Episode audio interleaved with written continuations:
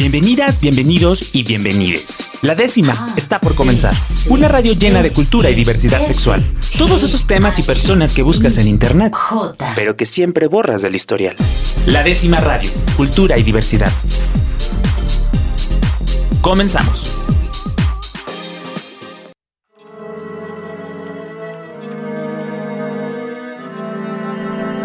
Muy buenas noches a todas, todos, todes los que les encanta ser el ombligo, ser la, el jamón del changuis. Porque pues estamos a mitad de semana. Claro que sí. El día de hoy aquí en la décima radio eh, vamos a abordar tres temas muy interesantes. Vamos a hablar sobre la exposición Presentes, 40 años de eh, visibilidad LGBTIQ en Guadalajara y en Jalisco. Después vamos a hablar sobre un tema de este, un equipo de fútbol, de, no, de fútbol no, de rugby, este, incluyente, eh, eh, unicornios que cumplen un año y ah, vamos a hablar un poco de los, espacios seguros para practicar deporte y al final vamos a tener una entrevista con el coordinador, el director general de México de Colores, donde nos va a platicar, van a venir a Guadalajara por primera vez y pues también nos va a contar el chisme que sucedió en la academia. Pero bueno, pues esto es como la breve entrada para que se quede toda esta noche aquí en la décima radio. Y para iniciar, tengo aquí presente en cabina, en vivo y a todo color a Paul Alcántar. Él es investigador, uno de los investigadores eh, y coordinadores que trabajó en la exposición de presentes que se eh, expone actualmente en el ex convento del Carmen, pero pues mejor que él nos platique. ¿Cómo estás, Paul? Hola, Roberto, muy bien, muchas gracias por la invitación y un gusto regresar a cabina. Ya sé, la última vez que nos vimos aquí fue hace como dos años hace en cabina. dos años, justo en cabina, antes de, que cerraran todo por la pandemia, pero estoy muy contento de regresar aquí. Oye, y hoy qué padre que regresas con esta parte de presentes, 40 años de la visibilidad LGBTIQ+, sí. en Guadalajara. ¿Qué es? ¿Qué es presentes? ¿Qué es ¿Qué es presentes? Que, no está tan, tan enterada. Sí, mira, presentes es una, es una exposición que ahorita se está llevando en el ex convento del Carmen y que busca eh, pues visibilizar los 40 años de todas estas expresiones que han surgido en, el área metropolitana de Guadalajara, particularmente en, este municipio, eh, y hacer todo este recorrido, esta trayectoria de todos estos actores, actoras, eh, colectivos, organizaciones eh, y, todas estas expresiones, incluso sociales y políticas, que se han dado a partir de 1982 hasta pues, el presente. Por eso se llama Presentes, porque queremos hacer esta eh, pues remembranza de, todas estas memorias que han, han, existido a lo largo de estas cuatro décadas y lo hacemos a través de esta exhibición, una exhibición donde eh, el público podrá observar eh, algunos documentos, cartas, memorias, algunas, algunos artefactos que, pues les, les pueda llevar a, recordar como todos estos procesos, ¿no? Y, esto lo, estamos llevando acá en el ex convento del Carmen. Oye, platicábamos antes de entrar al aire que es muy complicado, pues, reconstruir la historia este, de la diversidad sexual, de las disidencias sexuales, porque pues no hay documentación de los, o sea, pues eso de, ay, pues alguien tiene una foto, alguien tiene una revista, alguien tiene esto, alguien tiene el otro. ¿Cómo fue este proceso para reconstruir esa parte? el, proyecto nació muy ambicioso porque eh, lanzamos una convocatoria para que todas las personas que quisieran eh, compartirnos justo estos documentos y estos relatos lo hicieran eh, a través de, este, de este procedimiento que inició en el mes de febrero. Y lo que buscamos como equipo de investigadores fue eh, pues recopilar toda esta información para una vez que, eh, una vez que, la, que, la, tuvimos hacer como este proceso de, selección. Sí fue muy difícil porque pues no todas las personas se animaron a, entregarnos pues esta documentación. Afortunadamente tuvimos una respuesta que si bien no fue copiosa, sí, sí tuvimos obtuvimos eh, eh, documentos que sí nos ayudaron por lo menos a plantear un primer saque. Es decir, lo que van a ver en el ex convento no es toda la información. Eh, y esto sí lo quiero poner muy, muy en claro porque eh, si bien muchas personas están muy contentas de que tenemos toda esta, eh, esta recopilación de documentos, pues todavía falta mucha información que, se puede exhibir para un futuro. Esto quiere decir que existe todavía mucho material que se encuentran en, particulares y, pues claro, para poder armar un montaje de, de estas dimensiones sí es muy importante que tengamos archivos, documentos, cartas fotografías, eh, memorias, eh, diarios que pudiéramos nosotros acceder a ellos para poder tener una, una trayectoria mucho más amplia, ¿no? Es claro que sí fue difícil porque todos estos documentos se encuentran en, en archivos, archivos privados, ¿no? Y esta ha sido como parte de eh, de la explicación que, tenemos en México sobre por qué no tenemos una, unas historias o historias más fidedignas de lo que sucedió hace 40 años, particularmente con el movimiento de liberación homosexual, porque muchos de estos documentos se encuentran en, pues en casas, ¿no? Y, ha sido muy difícil eh, tener como acceso a todos estos documentos. Pero vaya, esta exhibición lo que busca es tener este primer saque, esta primera provocación, para que personas que vayan al, al, ex convento y vean que, eh, que, se puede armar una exposición mucho más ambiciosa para el futuro, pues nos den la oportunidad de recopilar todo esto, ¿no? Oye, y pues me imagino que haber sido un chorro no, de información, porque digo, se dice 40 años, pareciera que no ha sucedido mucho, digo, en el colectivo, las nuevas personas, y bueno, 40 años. Pero ya cuando te metes a investigar, te das cuenta que han sucedido un montón de cosas. O sea, hay muchas cosas muy significativas que yo siempre digo que han incidido en la historia este, del movimiento de, las disidencias a nivel nacional, gestadas, lideradas o promovidas desde Jalisco, ¿no? Entonces, ¿cuál fue como esa parte que más les complicó como sí claro o seleccionar organizar sí sí sí por supuesto o sea me, parece que conforme estábamos observando que había documentos que nos planteaban como algunas eventualidades que se estaban dando en, en, algunos años algunos hitos que, que, se estaban mostrando pues eh, nos, nos estábamos haciendo mucho más preguntas ¿no? ¿no? No, encontrábamos respuestas sino nos hacíamos más preguntas y creo que eso de eso se trata la construcción de la historia de manera colectiva conforme vas a, obteniendo más información, te surgen muchas dudas. Eh, claro que fue muy difícil, eh, eh, incluso hasta ponernos de acuerdo que sí se muestra y que no, porque cuando te muestran una información, pues lo que, lo que te surgen son más dudas y estas dudas te pueden llevar a diversas hipótesis. y esto pues nos, nos, trae pues una serie de oportunidades para seguir investigando sobre el tema.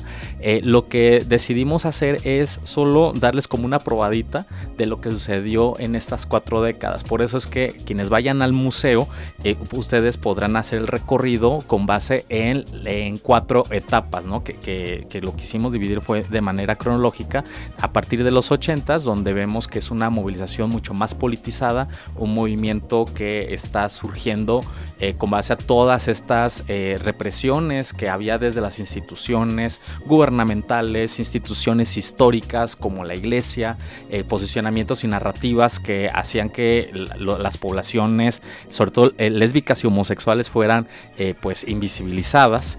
Y, a partir de ese procedimiento, como vemos, como en los 90 surgen otras motivaciones de movilización, eh, por ejemplo el VIH, la aparición del SIDA como pandemia mundial, también hace que las movilizaciones pues tengan una, un decrecimiento, pero a la vez surgen otras organizaciones que buscan enfrentar este problema sanitario, ¿no? Y así nos vamos al año 2000, 2010, a partir de la década del 2010 y del 2020 con estas eh, últimas movilizaciones. Es decir, cada sala te va a dar una explicación de cómo fue el procedimiento de politización, pero también de un procedimiento de mayor, eh, pues de mayor incidencia, ¿no? de diversas organizaciones y de diversos actores. Oye, y también sobre todo de la visibilidad, porque creo que algo muy importante que se ganó con el paso del tiempo es la visibilidad de cada vez más diversidad dentro de la diversidad. Así es. Y creo que eso también es muy valioso, que, que, se refleja, que se recupera, ¿no? Eh, la, la, manera en la que se muestran las diferentes masculinidades. este, bueno, sí, bueno, y el feminismo, también, cómo hace un, eh, la aparición del, bueno, no la aparición, sino retomar el feminismo dentro de las luchas, sobre todo las lésbicas, eh, pues también le da un sentido muy importante a su eh, incidencia política, eh, cómo surgen las nuevas identidades a partir de ciertos momentos, los movimientos lésbicos, eh, cómo se, se potencializan con mayor énfasis, desvinculándose del movimiento gay. Es decir, en esta exhibición lo que van a encontrar es unas posibles respuestas a muchas dudas que se han tenido a lo largo del tiempo. Y como bien lo dices, Guadalajara fue y sigue siendo un polo eh, muy importante para la diversidad sexual, no solamente a nivel nacional, sino a nivel global, porque las mismas comunidades, las mismas poblaciones tuvieron conexiones globales. ¿sí? El movimiento internacional lésbico gay que tuvo, eh, bueno, que tuvo, estuvo en los 80s, pues tiene una conexión muy importante con la ciudad. Eh, y eso lo tratamos de, por lo menos, de, poner ahí en, la exhibición para que la gente lo, lo vea. Oye, y para la gente que a lo mejor dice, ay, es historia, y luego ya ves que la historia tiene como... Es medio aburrido. Medio aburrida, Digo, no, no está, no está aburrida, está muy padre. Aparte es, es, ligera, no, no está tan, tan pesada, o sea, no es como, no, no vas a entrar en la clase. Pero aparte también tiene una parte muy lúdica, que es la parte del Mónicas. Sí, sí, sí. Platícanos, uno, cómo fue que llegaron, o cómo se les dio la idea de, ay, pues vamos a meter al Mónicas. Porque para, sobre todo para las personas, para los chavos, las chavas, les chaves que nos escuchan de las nuevas generaciones, pues, del 2000 para acá, yo creo pues ya no les tocó ir al Mónica. Sí. Sorry por ustedes, así la verdad. ya les tocó. Este, el Mónicas era un legendario antro aquí en, en, Guadalajara, ¿no? Así es. Sí, el Mónicas, eh, al final lo que buscamos es que eh, también eh, tuviéramos un, un, espacio donde se reconocieran estos lugares de recreación que algunas generaciones, las generaciones de los 80s y de los 90 sobre todo, pues tenían como espacios de convivencia, pero también de, crear comunidad. El Mónicas significó este, este espacio donde las personas, sobre todo los, los varones homosexuales, podían tener un entretenimiento y por y tenían vinculaciones eh, mucho más afectivas, ¿no? Tenían esta libertad de ser, de ser quienes querían ser, que no lo podían hacer en la calle, no lo podían hacer incluso en sus familias y el Mónicas prestó su espacio para crear y recrear como estas, eh, estas libertades. El Mónicas fue un antro eh, muy eh, muy especial en los 80s, eh, un antro que estuvo eh, por, la, por la, zona de Obregón, ¿no? Y que es muy representativo para estas generaciones. y bueno, lo que van a ver en el, en el ex convento es una réplica idéntica de lo que fue el Mónicas, sobre todo en la época, en la época de los 90s, y lo mejor de todo es que su dueño, Efraín, es el que les da el tour personalizado, ¿no? Entonces van a encontrar maravillas como los atuendos que, que tenían las este, pues las artistas que se presentaban, eh, van a ver los discos, van a ver la, luminaria, eh, van a pues van a van a escuchar de viva voz pues toda la todo lo que lo que se vivía dentro del Mónica sí. Y claro que eh, hace mucho sentido hace mucho sentido. Les va a hacer mucho sentido a las nuevas generaciones cuando cuando cuando entren. Yo he visto la cara de, de personas de 15 20 años que entran y dicen cómo que estos espacios existían sí pues es que era incluso muy glamuroso el Mónica sí era el, glamour era el glamour las, las, y donde se este, las plumas. Las plumas, los sombreros. No, y, que fue un espacio donde llegaron artistas nacionales, incluso este, algunas internacionales, a divertirse, incluso a dar algún show, ¿no? Sí. Entonces fue algo, fue algo muy espectacular. Era como nuestro estudio 54. Era como un estudio 54 y que tenía esta, eh, como esta dosis de clandestinidad, ¿no? Que era como el secreto a voz de que estaba el Mónicas, que como ya saben que estaba como retirado, pero al final de cuentas todo el mundo caía en el Mónicas, ¿no? Siempre, sobre todo en los 15 de septiembre el 31 del Halloween y en Año Nuevo. Exacto. No, hombre. Ahí hasta sí, que, decía que no era. Así es. Bueno, ni, no tenían que ser gays. ahí te encontrabas a todo mundo. era como. Sí, sí, ahí entraba, ¿no? Pero claro, también tuvo su proceso, ¿no? Y ahí te, cuentan cuál fue este, la primera caja registradora, ¿no? Que tuvieron, cuáles eran las dinámicas que hacía Efraín para, incluso para, para, para que varios chavos ahí ligaran entre ellos. Es decir, eh, es un espacio que, que, pues lleva a esa, a esa reflexión, ¿no? Oye, ¿qué actividades este, van a tener? ¿Hasta cuándo va a estar la exposición? La exposición va a estar hasta el 13 de noviembre, o sea, todavía tienen, tienen mm. tiempo, o sea, son tres meses las que, que vamos a estar ahí. Y las, bueno, las diversas actividades que tenemos, bueno, son algunas, eh, algunos recorridos que vamos a dar los, los fines de semana. Próximamente les vamos a dar el calendario del horario. Eh, y también algunas actividades que se tienen planeadas sobre todo para, para el domingo. Algunas conferencias que también eh, tenemos pensados para, para que algunas personas quieran, bueno, escuchar algunas ponencias que van desde el, desde el ámbito académico también hasta el ámbito de los talleres, ¿no? Algunas eh, actividades lúdicas.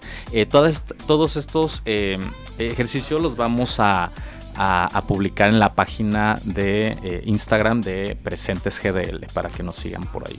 Padrísimo. Oigan, pues si usted eh, le quedó como muchísima más muchísimas más ganas de conocer acerca de, esta exposición en eh, presentes.gdl en Instagram o en la página de Facebook o de Instagram del museo de la red de museos eh, de, Cultura Guadalajara, el MEG. MEG Jalisco. MEG Jalisco. Ahí pueden encontrar todo este tipo de, actividades. Y pues bueno, des una vuelta, des una vuelta, se va a divertir, va a aprender mucho y, en serio, si no conoció Mónicas. Sobre todo es, es, un espacio de aprendizaje, ¿no? Aprendizaje y aquellas personas que tienen mayor, eh, se han empapado mucho del tema también es, es una provocación para que también hagan una crítica sobre lo que estamos haciendo. Lo que sí nos queda claro es que esto lo hicimos con mucho amor y mucho respeto. Padrísimo, pues muchísimas gracias por estar el día de hoy aquí, Pablo Alcántar, investigador de eh, presentes. 40 eh, años de la visibilidad LGBTIQ aquí en Guadalajara. Y bueno, vamos a un corte aquí en la décima radio. Yo soy Rob Hernández y saludo gratamente a Rafa que está en con un muy bonito cubrebocas este azul cielo. y bueno, vamos a un corte aquí en la 96.3 FM Jalisco Radio, la radio cultural del estado de Jalisco. Vamos, regresamos y de mientras aquí joteamos.